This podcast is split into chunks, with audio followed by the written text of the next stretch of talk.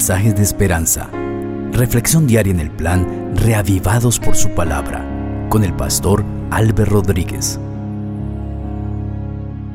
La gracia del Señor Jesucristo sea contigo, querido amigo. Llegamos a la parte final de nuestro libro de estudio, Segundo de Reyes. El capítulo 25 marca el último capítulo de este precioso libro y a través de él vemos el desenlace histórico de todo lo que el Señor quiso prevenir durante ese capítulo. El pueblo de Israel fue llevado cautivo, el pueblo de Judá. Así termina, así concluye con ese relato este libro. Sin embargo, nunca fue esa la voluntad del Señor. Vamos a orar para pedir la dirección de nuestro Padre. Padre maravilloso, gracias te damos por la vida. Estamos listos para hacer la lectura del último capítulo del segundo libro de los Reyes. Habla nuestro corazón y llénanos de sabiduría para entender tu palabra. En el nombre del Señor Jesucristo. Amén. Así dice el texto bíblico. Sedequías se rebeló contra el rey Nabucodonosor de Babilonia, y Nabucodonosor vino con todo su ejército y atacó a Jerusalén y la sitió y levantó torres de asalto a su alrededor. Era el día 10 del mes décimo del noveno año del reinado de Sedequías. Y la ciudad estuvo sitiada hasta el año undécimo de su reinado, a los nueve días del cuarto mes el hambre en la ciudad se agravó al grado que la gente del país no tenía nada que comer. Como ya se había abierto una brecha en la muralla de la ciudad, todos los hombres de guerra huyeron durante la noche, salieron por el camino de la puerta que estaba entre los dos muros, junto a los huertos del rey, a pesar de que los caldeos rodeaban la ciudad. El rey se fue por el camino de Arabá. Pero el ejército caldeo siguió al rey y lo apresó en las llanuras de Jericó después de que todo su ejército había sido disperso. Apresado el rey, lo llevaron ante el rey de Babilonia en Ribla y dictaron sentencia contra él. A los hijos de Sedequías los degollaron en presencia de Sedequías y a éste le sacaron los ojos y encadenado lo llevaron a Babilonia. El día 7 del mes quinto del año 19 del rey Nabucodonosor de Babilonia llegó a Jerusalén Nabuzaradán, que era capitán de la guardia y oficial del rey de Babilonia. Y Nabuzaradán les prendió fuego al templo del Señor y al palacio real y a todas las casas de Jerusalén y a todos los palacios de los príncipes. Todo el ejército de los caldeos que estaba con el capitán de la guardia se dedicó a derribar las murallas que rodeaban a Jerusalén. Luego Nabuzaradán, capitán de la guardia, se llevó cautivos a los del pueblo que habían quedado en la ciudad, a los que se habían pasado al bando del rey de Babilonia y a los que se habían quedado de la gente común. A los pobres del país los dejó Nabuzaradán, capitán de la guardia, para que labraran las viñas y el campo. Los caldeos derribaron las columnas de bronce y las bases y el mar de bronce que estaban en el templo del Señor y se llevaron el bronce a Babilonia. Se llevaron también las paletas, las despabiladeras, los cucharones y todos los utensilios de bronce con que ministraban incensarios, cuencos, en fin, todo lo que era de oro y todo lo que era de plata. Todo eso se lo llevó el capitán de la guardia. Se llevó las dos columnas, un mar y las bases que Salomón había hecho en el templo del Señor. No fue posible pesar todo esto. La altura de una columna era de ocho metros y tenía encima un capitel de bronce. La altura del capitel era de un metro con treinta y cinco centímetros y sobre el capitel había una red y granadas alrededor. Todo era de bronce y la otra columna con su red estaba hecha de la misma manera. El capitán de la guardia capturó luego al primer sacerdote Seraías, al segundo sacerdote Sofonías y a tres guardias de la vajilla. De la ciudad capturó a un oficial que estaba al mando de los hombres de guerra y a cinco de los consejeros del rey que estaban en la ciudad, al principal escriba del ejército que llevaba el registro de la gente del país y a setenta varones del pueblo que se encontraban en la ciudad. Nabuzaradán, capitán de la guardia, los capturó y los llevó al rey de Babilonia que estaba en Ribla. Allí en Ribla, en la tierra de Hamat, el rey de Babilonia los hirió de muerte y les quitó la vida. Así es como Judá fue desterrado y llevado cautivo. Al pueblo que el rey Nabucodonosor de Babilonia dejó en la tierra de Judá, lo puso bajo el gobierno de Gedalías, hijo de Ahicam y nieto de Cefán. Y cuando todos los príncipes del ejército y su gente supieron que el rey de Babilonia había puesto por gobernador a Gedalías, fueron a verlo en Mizpa.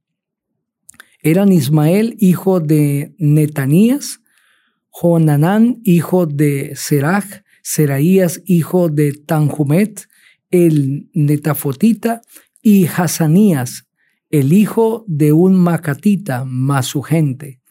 Entonces Gedalías les hizo un juramento a todos ellos y les dijo, no tengan ningún temor de servir a los caldeos, habiten el país y sirvan al rey de Babilonia y les irá bien.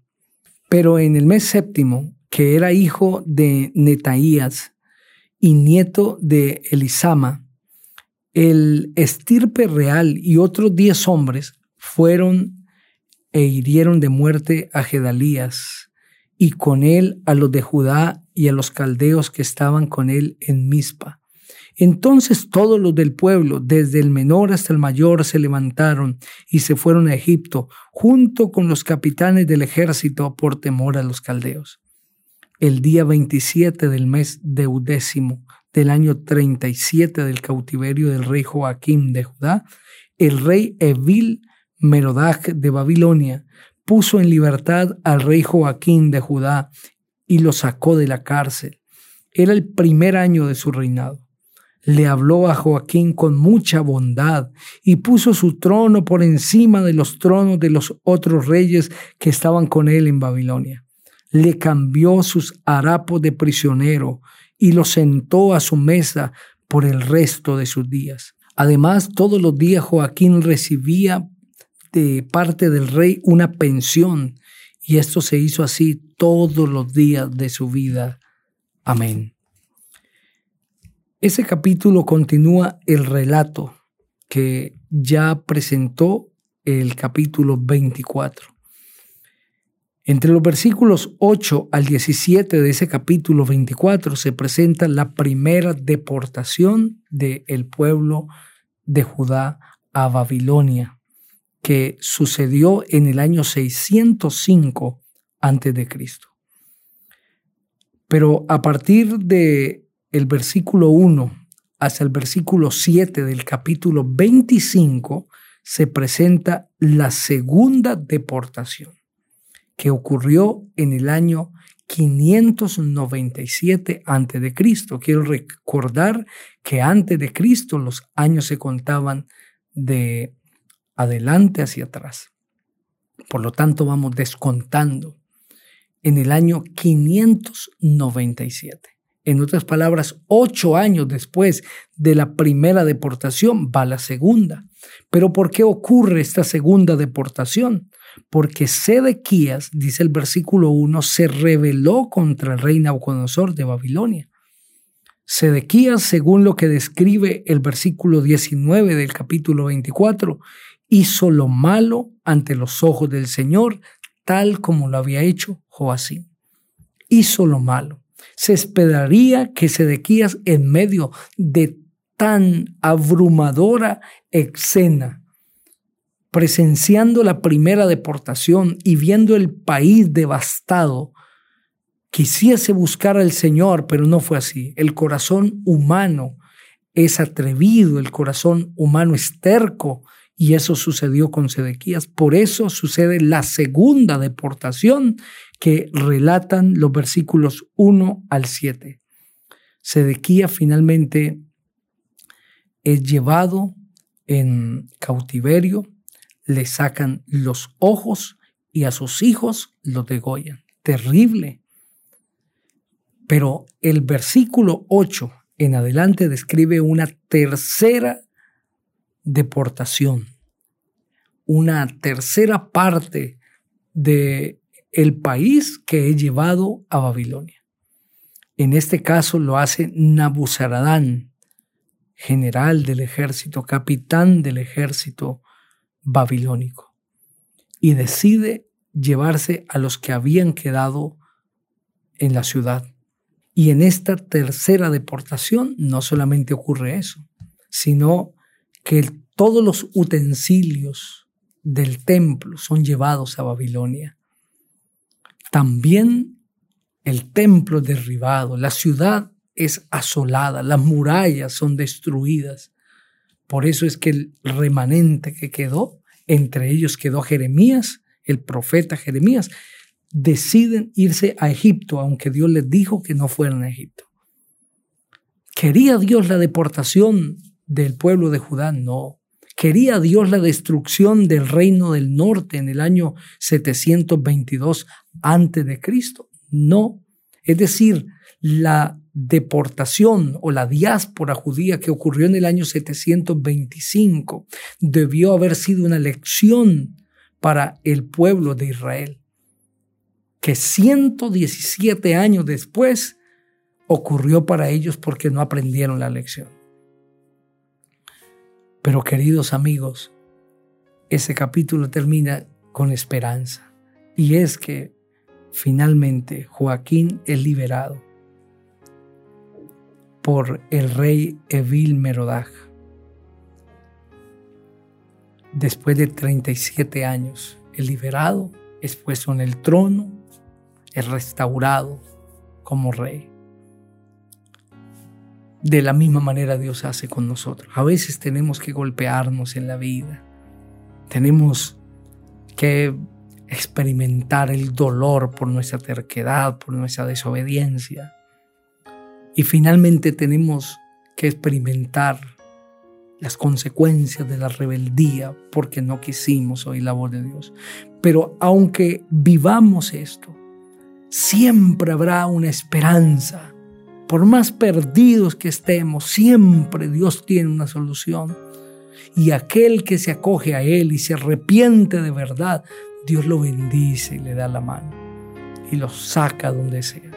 Si estoy hablando para alguien que ha hecho mal, que se ha apartado del Señor, arrepiéntete, busca al Señor, Él te puede restaurar. No importa lo que haya sucedido en tu vida, el Señor te puede restaurar.